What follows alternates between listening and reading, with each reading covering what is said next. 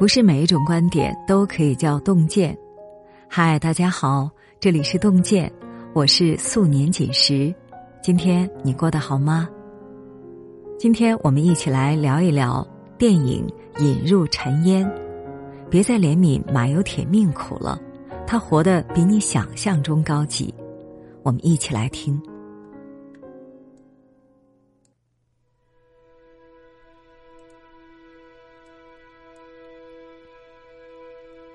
一部小众文艺片上映两个月之后突然爆火，从几百万票房迅速破亿。它就是李瑞军导演的《引入尘烟》。人们对这部电影最多的评价是：句句不提苦，却苦出天际；句句不提爱，却爱入骨髓。里面的男主角马有铁，老实。善良，却被哥哥欺负，被富豪抽血。人到中年，好不容易有了个妻子，却在不到一年间，新婚变新丧。可是我们无法怜悯他，他虽然穷苦，但是干净；虽然艰难，但是善良；虽然厄运缠身，但是远比我们大多数人更懂得爱。与被爱，他像土地一样沉默，像土地一样深厚，就像土里长出来的菩萨。物质之外，他的人生远比我们想象的高级。故事发生在西北，男主人公叫马有铁，也叫马老四。父母双亡，大哥马有金，二哥马有银。都已经去世，他跟着三哥马有同过日子。三哥住大宅子，他住牲口棚旁边的小破屋，一头毛驴和他相依为命。铁生来就是挨锤的，驴也是。他跟他的毛驴一起被三哥全家当成免费的牲口使唤了大半辈子。侄子要结婚。侄媳妇儿嫌他碍事，于是三嫂便借着给他娶亲，把他赶了出去。而娶亲的对象是小便失禁、瘸腿且不能生育的曹桂英。两家人一拍即合，用一桩婚事甩掉两个碍眼的拖油瓶。两个被嫌弃的人草草拍了张结婚照，就这样成了夫妻，从此。相依为命，本以为是苦上加苦的婚姻，却让两个苦了大半辈子的当事人甘之如饴。身处卑微的两个人互相取暖，让世人看到了爱情最本来的样子。新婚第一夜，曹桂英尿床，他默默起身，升起炉火，不出一句苛责。桂英靠在炉火旁，烤干了自己的裤子。出门买种子，商店的人笑话他媳妇儿尿裤子。他默默脱下大衣，盖在媳妇儿身上，遮住后面湿漉漉的痕迹。他被哥哥使唤去城里给侄子搬家具，他想着买件长大衣为媳妇儿遮丑。路途太远。回来到很晚，曹桂英不放心，在村头等他，怀里的热水换了一遍又一遍。西北的晚上太冷，他想让他回来的第一时间喝上一口热水。夜色如墨，当他像往常一样独自走在黑夜里的时候，撞见了一盏属于他的灯火。他出口第一句就是。这么冷的天，你出来干啥？他担心他冻坏了，可他又何尝不是？面对递上来的热水，他沉默了。原来被人关心是这种感觉。他给他准备了热水，他给他新买了大衣。爱情不就是这个样子吗？你念着我，我挂着你。把彼此放在心上，相互温暖，相互扶持。网友评论说：“是我们这代人弄脏了爱情，我们把爱情放在后面，把房子、车子、票子放在前面，把婚姻变成了一场明码标价的生意。”小敏家的李平看不上沉着的务实，认为他没有野心，果断离婚，选择了可以给他优渥生活的红卫。可是后来红卫入狱，财产查封，私生子曝光，一地鸡毛，两人的婚姻也走到了尽头。太多的婚姻里都是利益和盘算，这样的婚姻是囚笼，是枷锁。相比之下，马有铁的婚姻外观残缺，但是内里富足。他有爱的人，有一个爱他的人，两人温柔相守，在清苦岁月里品味深情与甘甜。马家和曹家大概都没有想到，两个被嫌弃的拖油瓶也能把日子过得有声有色。他们一起种地、盖房、喂猪、养鸡，家里有了粮食，也住进了属于自己的新房子。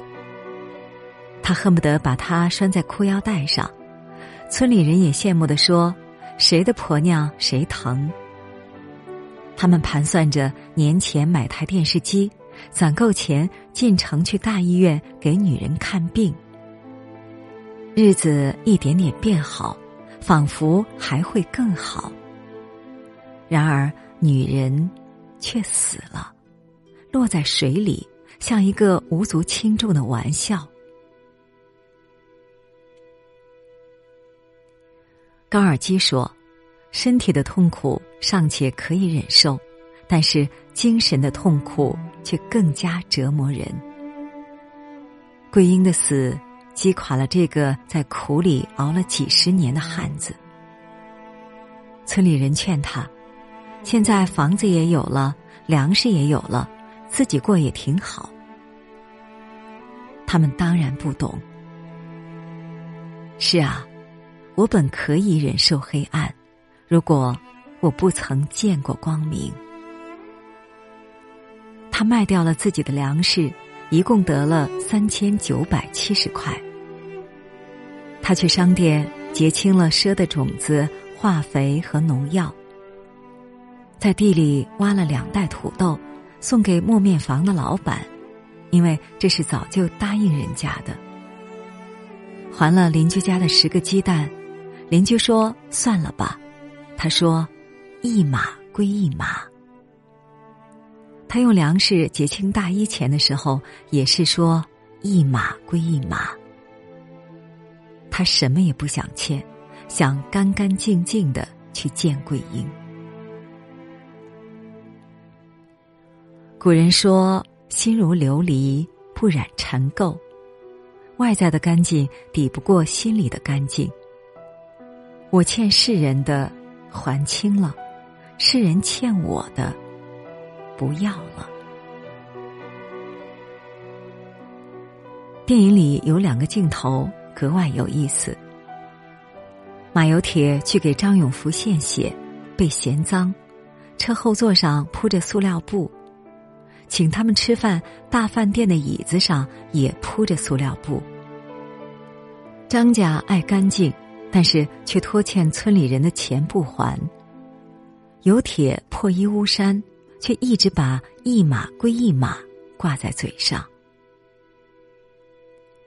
高山上的花环里，梁三喜牺牲在战场，他留给家里的遗书里，除了对妻子的思念与愧疚，还附有一张六百二十元的账单，详细记录了他的借款。他说：“人死了，债不能死。”反复叮嘱妻子拿到抚恤金后，替自己还掉六百二十元的债务。西方哲人讲，美必须干干净净、清清白白，在形象上如此，在内心中，更是如此。心里干净透亮，对得起自己的良心，这样的人，什么脏污也沾不到身上。来的时候清清白白，走的时候，他也干干净净。网友说：“马有铁太善良了，善良的让人心疼。”打水的时候，他仔细把蝌蚪舀出来放回河里；拆房子的时候，他心疼屋檐下的燕子，求房主等几天，燕子出窝再拆。房主着急回深圳，让推土机直接推房子。他跑进去，把燕子放飞，把窝带走。他说：“窝还是自己做的好。”这是说的燕子，也是说的自己。他把燕子窝放在新家的房檐上，耐心等待燕子回归。被迫给富豪献血，他想的却是能不能让富豪先把欠村民的钱还了。他说：“大家都不容易，看病、玩、上学、买种子、化肥都得花钱。”他把别人放在心上，浑然忘了大家是怎么逼他来献血的。人们说，马有铁就像土里长出来的菩萨，他明明自己够苦了，却还惦记着别人的苦。三哥来找马有铁的时候，手上绑了蛤蟆，他被东西咬了，要用蛤蟆驱毒败火。这是导演的暗示，他的心坏了，拿别人的命来清自己的毒。电影里，张永福的儿子对他的善行感到好笑。在他看来，善良不能当饭吃，越是善良的人活得越不好。这是他的认知，也是他行事的准则。所以他一边欠着村民的钱。一边住别墅，开豪车。周国平曾说：“善良的意义就在于善良本身。一个一辈子不懂得善良的人，内心冷漠而荒凉，一生生活在冰冷与黑暗里，不曾感受过温暖。这本身就是最大的悲哀。”人世间里，郑娟也是善良了一辈子。在周母瘫痪、外甥女年幼、周炳坤被牵连入狱的时候，她义无反顾的帮助周炳坤撑起了这个家。为了让周母排便，他不惜用手来抠；为了按摩周母的身体，他的几个手指全都变了形。后来太平胡同拆迁。他把母亲留下来的老房子过户给孤身一人的于红，让他得以有一个栖身之所。事后，他没有一点施恩者的姿态，对待于红一如往常。郑娟一生坎坷，几经波折，但她始终保持善良，也感受着身边人的善意。日子虽然清苦，却始终。温暖如常。我们常说，善良是区分好人与坏人的最初界限，也是最后界限。它是与生俱来的品德，也是一个人最大的高贵。人可以不成功，但是不可以不善良。那些历经风霜依然愿意相信善良的人。始终被光追随，被光照亮。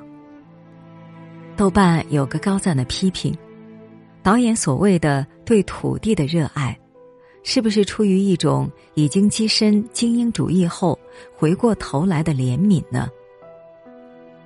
可是细细看来，我们似乎并没有资格怜悯。善良、朴实、干净、勤劳的油铁，物质贫乏，精神。却并不困顿。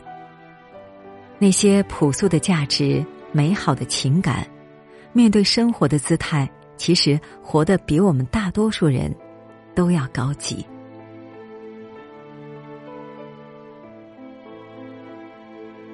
好了，今天的文章我们就分享完了。喜欢的话，别忘了在文末点一个再看。这里是洞见，我是素年锦时，让我们相约明天。愿洞见的声音伴随您的每一个夜晚。